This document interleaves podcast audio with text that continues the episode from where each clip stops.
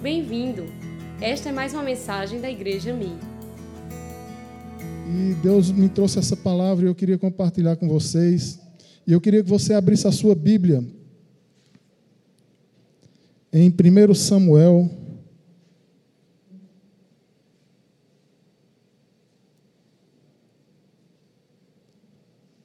Em 1 Samuel 22, nós vamos ler os, os versículos 1 e 2.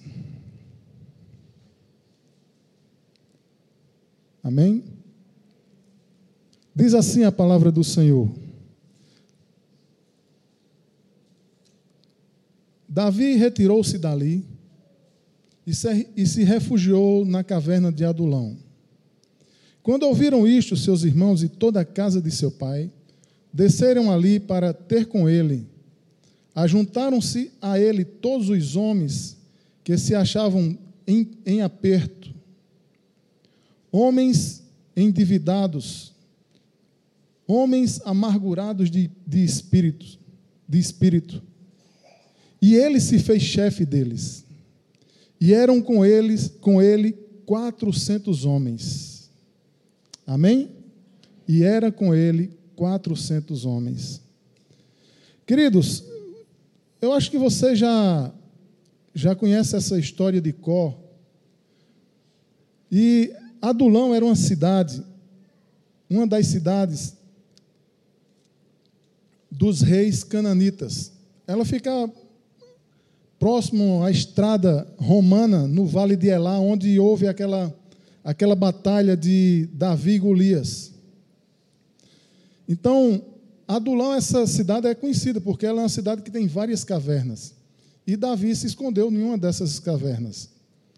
Então, Davi, ele, na fase de subir para Jerusalém como rei, antes dele subir, ele foi ungido rei em Belém, através do profeta Samuel. Davi ainda era um jovem, e Davi, eu estou vendo Jússi, é? Daqui? Ou não? É uma senhora que está aparecendo com Jússi. É, e Davi, queridos, era um jovem que trabalhava tomando conta das ovelhas do seu pai. Davi era um jovem que foi chacoteado pela sua família, pelos seus próprios irmãos, ao ponto de quando o profeta Samuel chegou diante de Jessé naquele dia, Samuel manda uma mensagem, um WhatsApp para Jessé e diz: Jessé, prepara um almoço aí que eu vou ter com vocês, convida convida seus filhos para eles estarem presentes, presente. Nós vamos comer juntos. E Samuel chega ali na casa de Jessé, naquele banquete, Jessé apresenta todos os seus filhos ali, e Samuel fica impressionado com a beleza daqueles homens, daqueles rapazes. Mas Deus diz para Samuel: não é eles, não é esse aí, Eliabe, nem. Não é eles. E Samuel chega para Jessé e diz: Tem mais algum? Está faltando alguém? E Jessé diz: Tem um menino que está ali cuidando das ovelhas.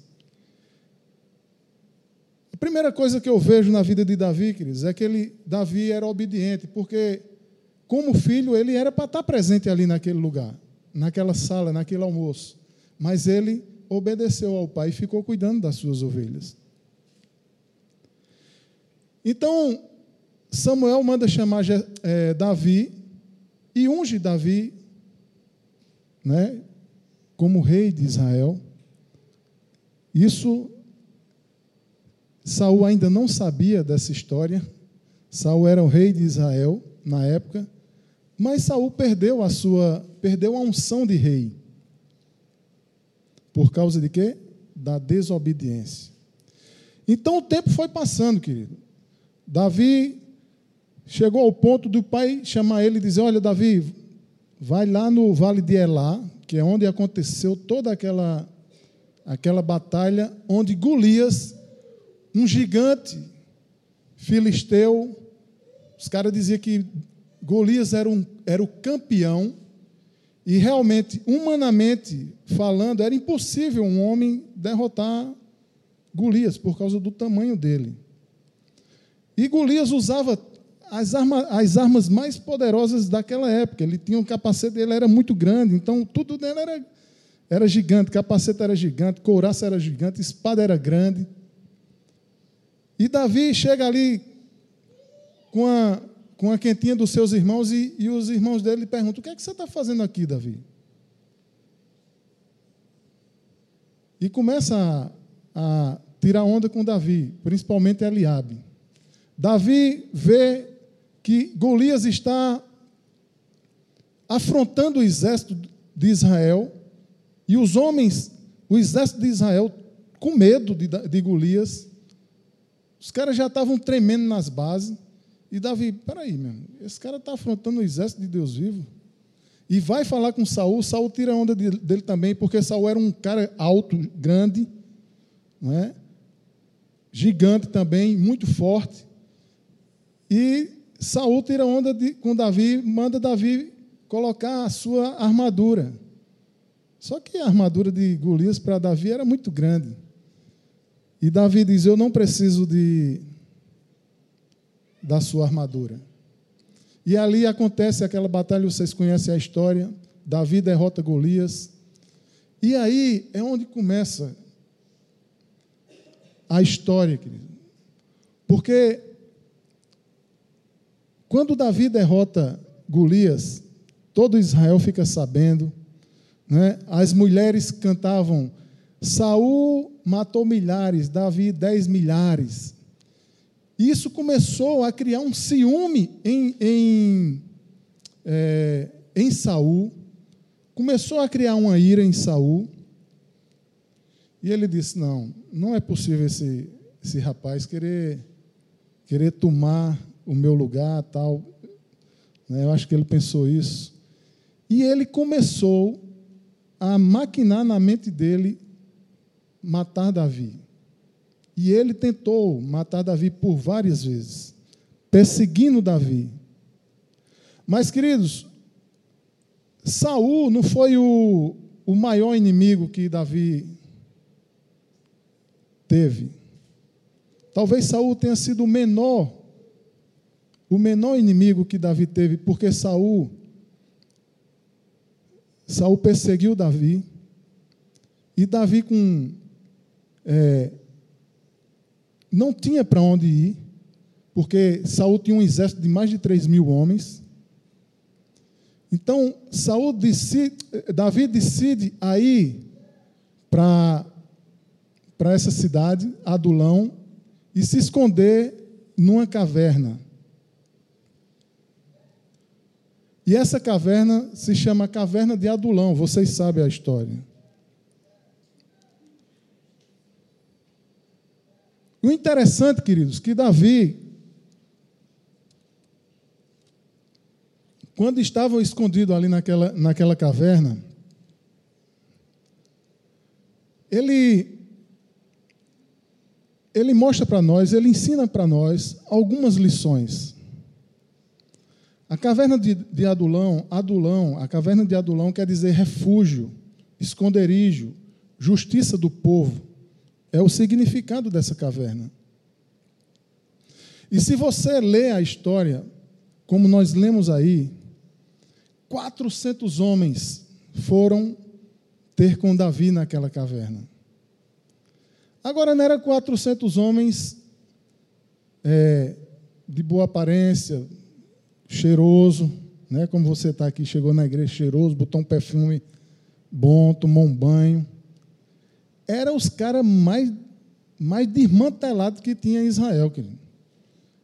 Era caba que estava devendo, era caba que estava é, com o coração cheio de ferida, os totalmente desmantelados. Mas Davi acolheu aqueles homens ali naquela caverna. Então, eu quero compartilhar com você nessa tarde, nessa noite, algumas lições que nós podemos aprender com, com Davi através da caverna de Adulão. E a primeira, a primeira lição que nós aprendemos é que a caverna de Adulão é um lugar de reorganização de valores. É interessante que quando Davi foi para essa, essa caverna, os, as primeiras pessoas que, que pediram, que Davi foi pedir ao rei lá, para que ele autorizasse eles irem para essa caverna, porque os filisteus estavam, é, Saul estava perseguindo Davi, foi seus pais e seus irmãos.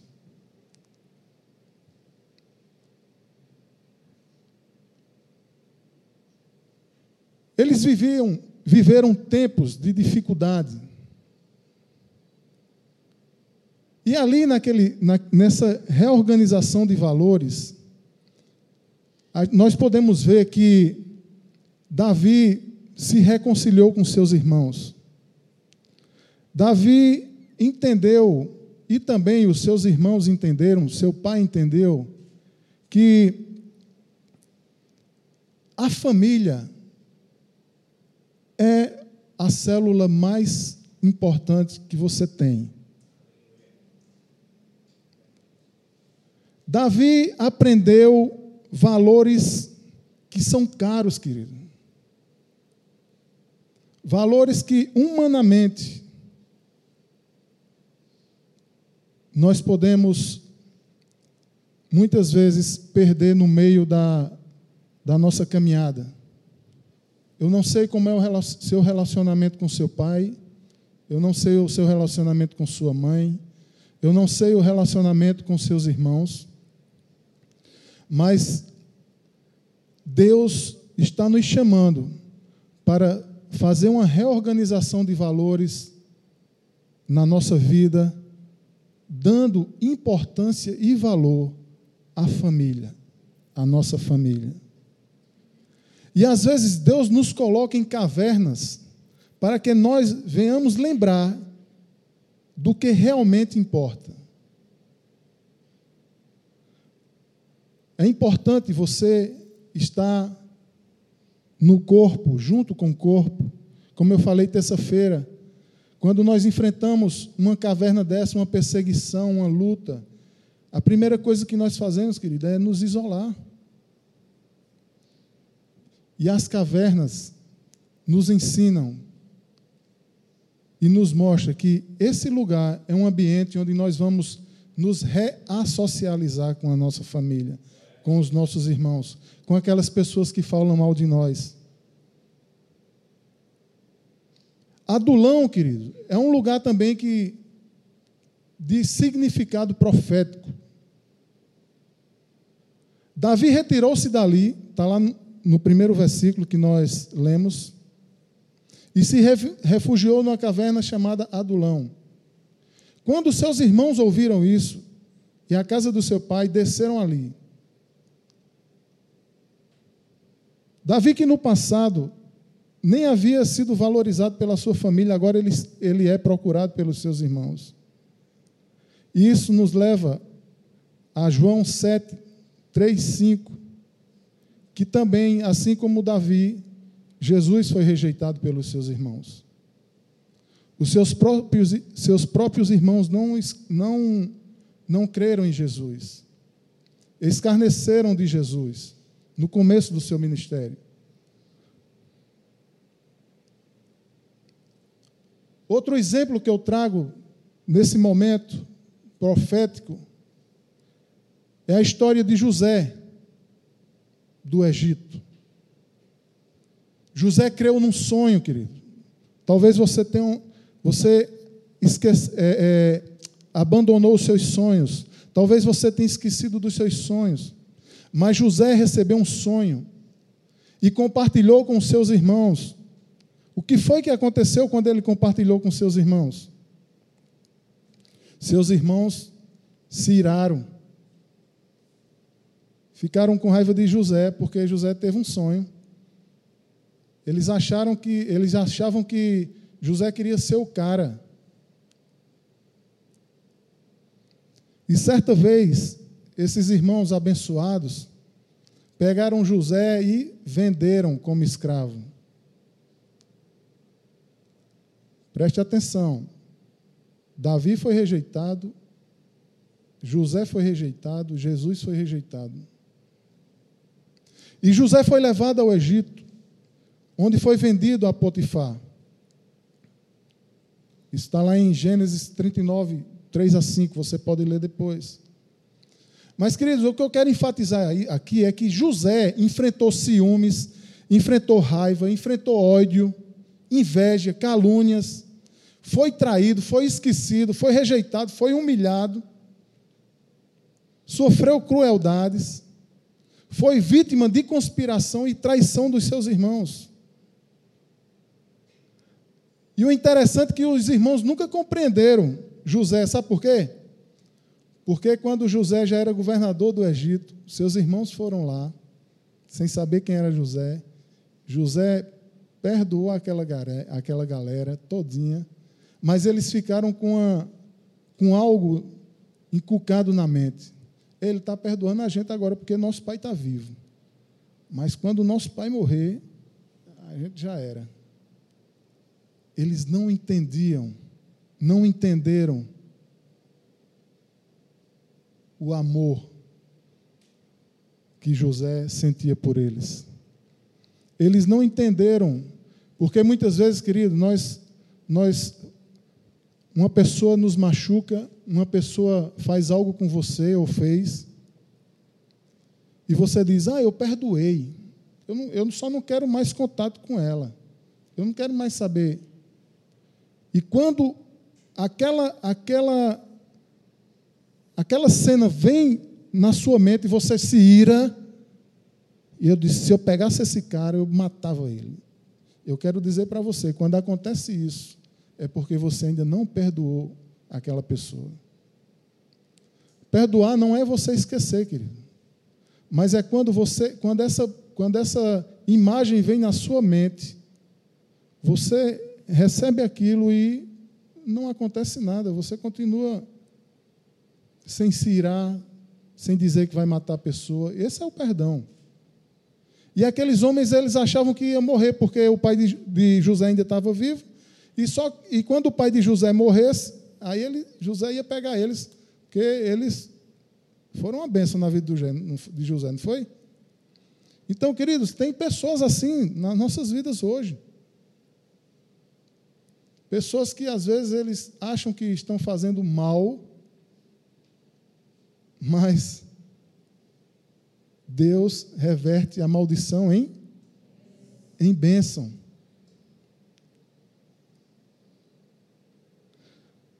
Os irmãos de José, querido, aliás, os irmãos de Jesus são os filhos de Israel. Isso é profético. Pois Israel, nos tempos da tribulação, busca, buscará refúgio no Senhor. Eles vão correr para Jesus, vão pedir perdão a Jesus, porque o Messias já veio, mas eles não creram. E hoje, até hoje, eles, eles acham que Jesus não, não veio. O Messias, né? Então, na, volta, na vinda de Jesus, eles vão correr para os pés de Jesus e vai pedir perdão, querido. Da mesma forma que aqueles irmãos fizeram. E Jesus vai perdoar todos eles. Assim como ele me perdoou, assim como ele te perdoou. Assim como ele olhou para a humanidade. Quando ele não viu um justo sequer, mas ele nos amou de tal maneira que ele deu a sua vida por nós. Outra lição que, eu, que nós podemos tirar dessa dessa caverna aqui, a caverna de Adulão, existem lugares profundos, ainda, ainda não sondados. Lugares onde não se conseguia medir a profundidade. A caverna de Adulão é descrita como uma cisterna de corredores sem fim e passagens transversais que ainda não foram exploradas por completo. Da mesma maneira, jamais conseguiremos perscrutar toda a profundidade e a abrangência da cruz do Calvário. Cada vez mais é feito descobertas, mas jamais chegarão ao seu fim. Olha o que Oswald Chambers, Chambers fala. Ele diz: os mais inteligentes pensadores de todos os tempos tentaram entender o significado da morte de Jesus na cruz. Mas ninguém jamais conseguiu chegar à sua profundidade completa. Eles desistiram, como fez Paulo, exclamando: ó oh, profundidade da riqueza, tanto da sabedoria como do conhecimento de Deus. Quão insondáveis são os seus juízes e quão inescrutáveis os seus caminhos. A profundidade da cruz, querido, nós jamais vamos encontrar o final dela, porque ela é, ela é infinita. Só quando Jesus voltar, que nós estivermos lá, nós vamos saber realmente com a profundidade das riquezas e da sabedoria. Então, a morte de Jesus na cruz não foi uma expressão de uma paixão de uma noite, mas uma expressão de amor. Ele te amou primeiro. Ah, eu aceitei Jesus. Ei, antes de você dizer eu aceitei Jesus, ele já te aceitou primeiro, querido. Ele já te amou primeiro. Por isso que nós cantamos aqui agora: que amor é esse? Que amor é esse? Graça incalculável, né? Amor é um ato de vontade. Amor, amar, é um estilo de vida. Amar é uma escolha. Profundidade não é você ficar deleitando-se na presença de Deus de uma maneira egoísta, enquanto o resto do mundo está na miséria. Amar é você ter uma atitude, ter uma escolha e ter uma decisão. E naquela caverna, queridos, Davi com aqueles homens, 400 homens, tudo filé, tudo primeira. Queria, eu, eu só penso no ribuliço que era ali dentro daquela caverna, aqueles caras. Mas naquele lugar, a caverna de Adulão era um lugar que transforma a humilhação em honra. Quantos homens procuraram Davi? Segundo a palavra, diz que 400 homens estiveram com Davi. Davi estava ali, Davi já era rei. Ali na caverna havia um rei refugiado E ao encontro daquele rei vieram 400 homens quebrados, destroçados, que para Israel, aqueles homens eram a ralé de Israel. Para você ver o nível dos caras. Então, aquela caverna, uma caverna, ela não é um lugar agradável. Caverna é um lugar solitário. É um lugar escuro, é um lugar frio. É um lugar de sujeira. Mas o rei estava ali naquele lugar. Eu não sei como você chegou aqui nessa noite, mas hoje você pode estar na mesma situação de Davi. Talvez você tenha escutado as pessoas perguntarem: onde, onde está o seu Deus? Por que você está passando essa fase, essa crise, essa luta, e você ainda continua crendo nesse Deus? Onde está o seu Deus? Da mesma forma que o Senhor livrou Davi das mãos de Saul, e muitos daqueles endividados daqueles apertados, daqueles homens amargurados. Eu quero dizer para você nessa noite.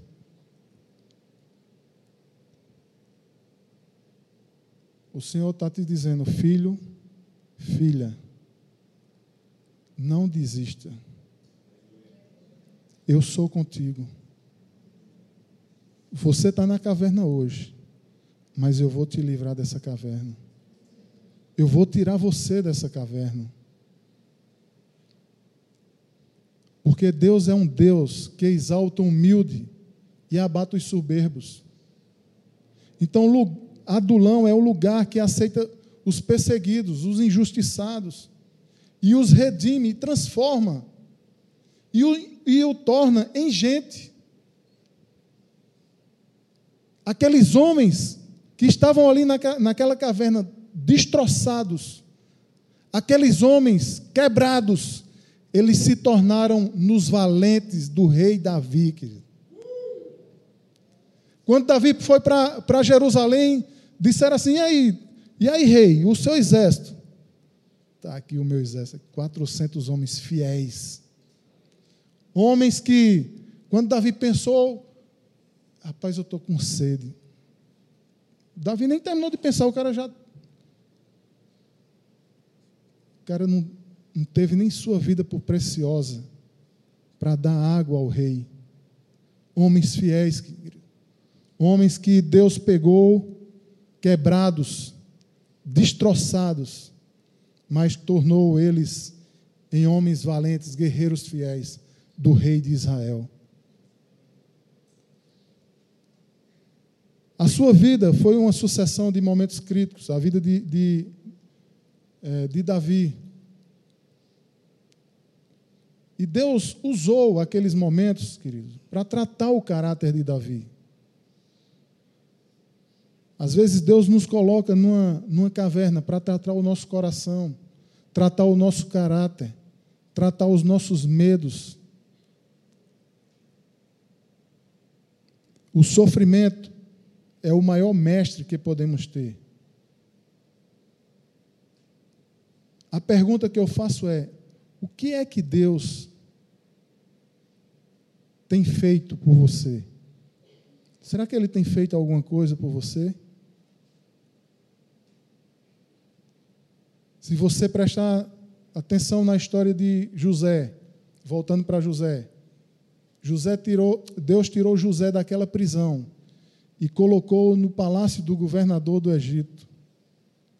Ei, queridos, Deus pega um drogado, um bebarrão e salva-o, santifica. Deus pega uma prostituta e santifica a vida dela transforma a vida dela. Deus pega um homem prostituto e Deus transforma a vida desse homem. No, no, na vida de, transforma ele e ele se torna um grande homem, uma grande mulher de Deus. Deus é Deus de mudança, querido. Deus é Deus de pegar aquelas coisas loucas, aqueles loucos, aqueles malucos que estavam ali naquela caverna e transformar em guerreiros, homens honrados, homens que não tinham sua vida por preciosa, mas que foram fiéis ao rei de Israel. Deus tem o poder de, de libertar você de uma opressão demoníaco, demoníaca.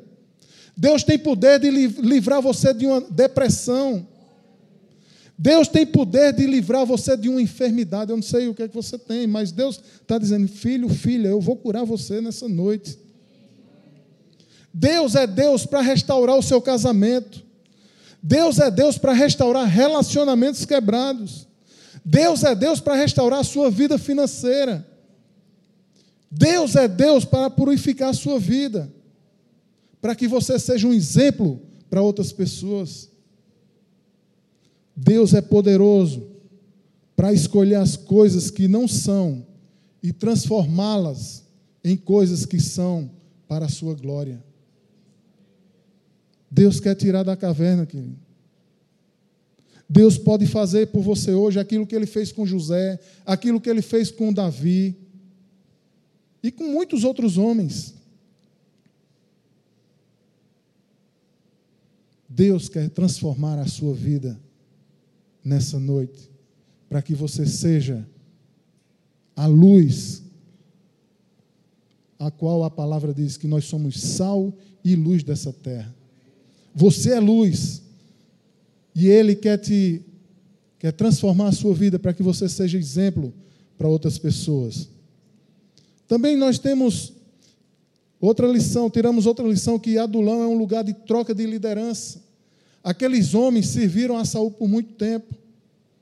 Davi serviu a Saul por muito tempo.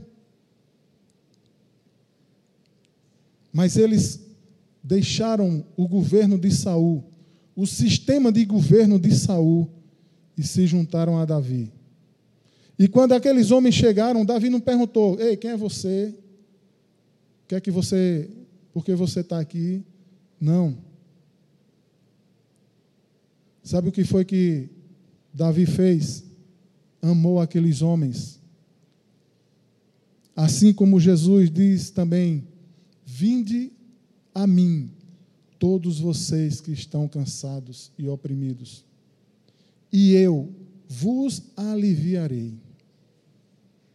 Você chegou cansado aqui nessa, nesse dia, aqui nessa noite? Você chegou angustiado? Você chegou triste? Você chegou com falta de esperança? Você chegou com seus sonhos? É, esqueceu os seus sonhos? O Senhor está dizendo para você: Vinde a mim. Você que está cansado, você que está cansada, e eu vou aliviar a sua dor. Aqueles homens, antes de, de servirem a Davi, eles serviram a Saul. Mas eles agora trocaram de governo. Porque o sistema de governo de Saul, querido, é o sistema do mundo. Tudo pode, tudo é relativo, tudo é problema.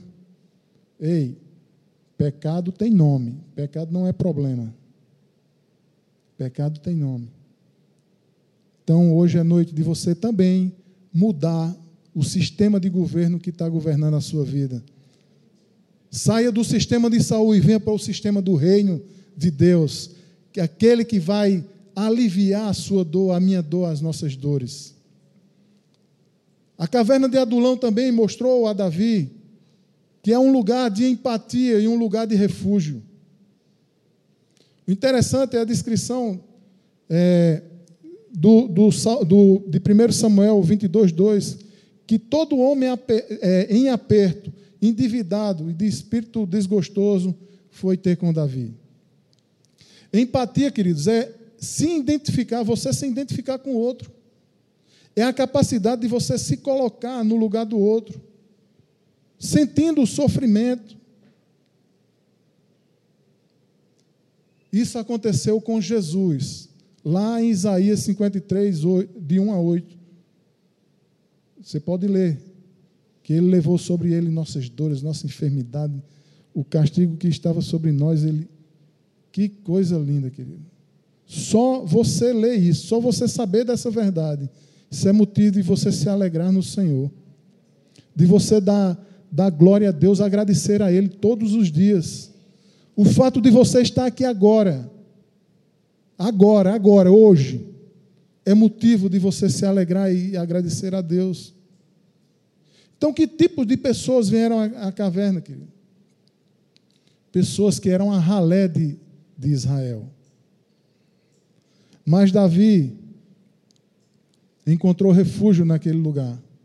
Olha o que o Salmo 34, 8 diz: Provem e vejam como o Senhor é bom, como é feliz o homem que nele se refugia. Queridos, Adulão, aquela caverna, um lugar de refúgio. Também é uma figura de Jesus, porque só em Jesus nós encontramos refrigério para nossas almas. Só em Jesus nós estamos seguros. Ele é o nosso refúgio, ele é a nossa fortaleza, ele é o nosso lugar seguro. Quem, quem, quem tem uns escudos aí, né? Ele é a sua fortaleza. Ele é o nosso lugar seguro. Então, pessoas em aperto, endividados, foram ali para aquele lugar. Pessoas que estavam com espírito angustiado. E ontem, ontem era meia-noite, eu estava preparando essa mensagem e ligou para mim um, um senhor de Natal. Ele é aposentado da universidade lá de Natal.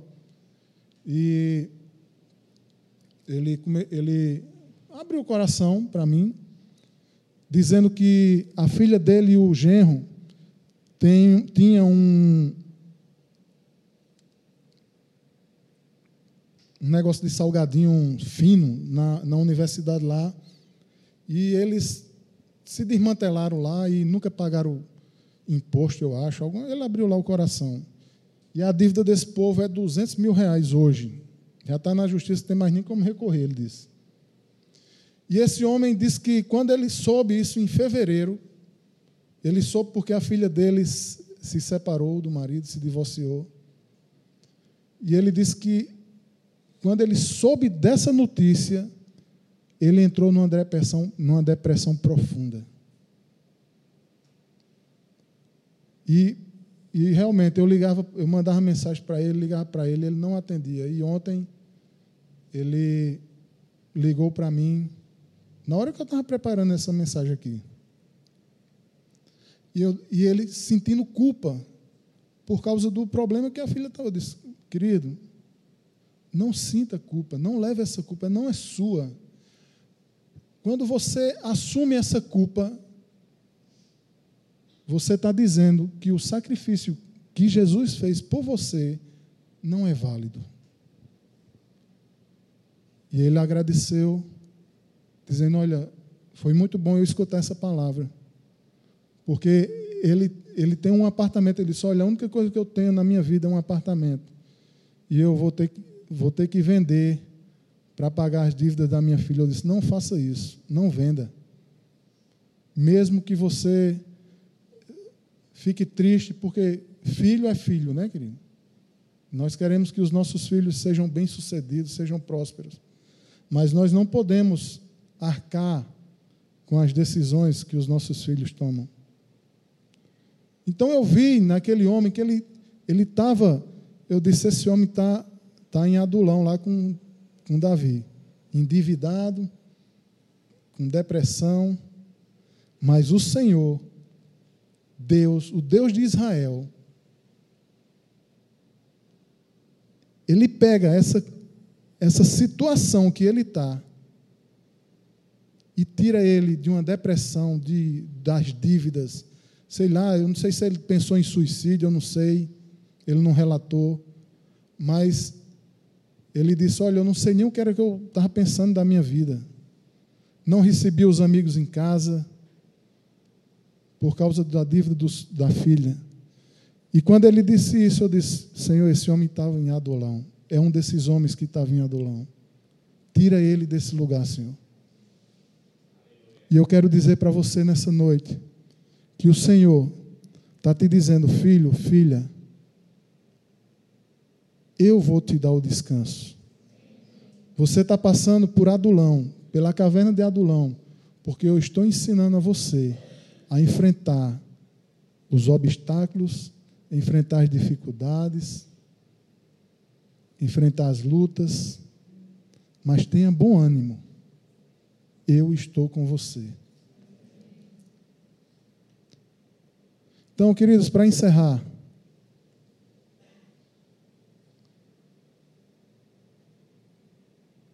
aquele tinha homens ali também com espírito angustiado. Interessante que a gente ontem, ontem não sexta, foi sexta, ontem, sábado, né?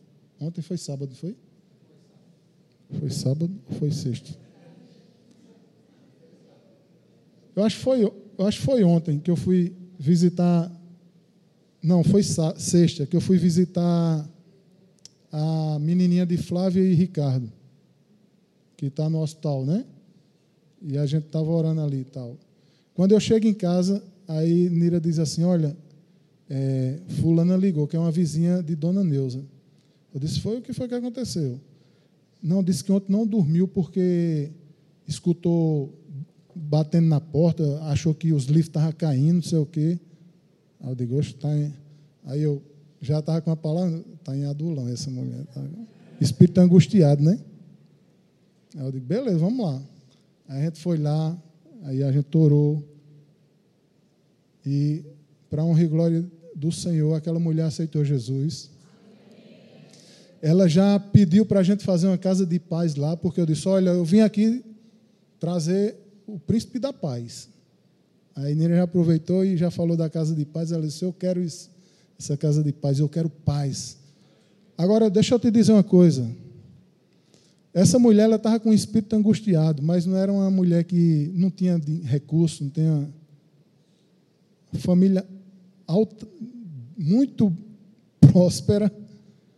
Os pais mexem com soja no Rio Grande do Sul. Mas a família, querido, toda desmantelada. Mas eu disse para ela, eu disse, olha, Jesus vai mudar o quadro da sua a história, da sua história. Vai mudar o quadro da sua vida. Agora, a pergunta que eu faço é: você crê que Jesus é o Senhor e Salvador da sua vida? Creio. Você confessa Ele? Confesso. Eu digo, então é agora. É hoje. e ali nós fizemos uma oração, ele entregando a vida para Jesus. Queridos, por isso que é importante nós investirmos nas nossas casas de paz. Quantas famílias estão aí angustiadas? É, quantas famílias estão aí com os filhos nas drogas? É, é, é tantos problemas, querido. O Senhor nos chamou para sermos agentes de paz para levar a paz do príncipe da paz para aquelas pessoas que estão é, precisando de uma ajuda, de um, de um abraço, de uma palavra de encorajamento. Nós precisamos de cura, querido. Nós precisamos de, de um abraço. Então, a cura vem quando nós examinamos a nós mesmos. Quando nós confessamos, né? Se confessarmos os nossos pecados, Ele é fiel e justo para nos perdoar. Quando, quando nós, nós confrontamos em amor, isso traz cura.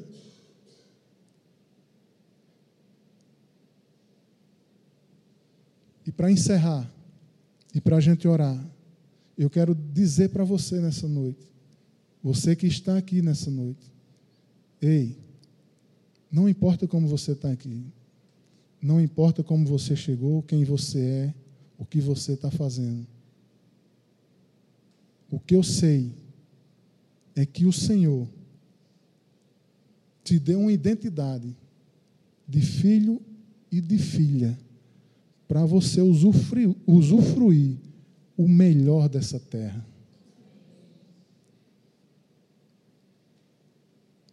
Você é uma filha, você é um filho. Portanto, você é semelhante a Jesus. Você foi feito à imagem e semelhança do Pai.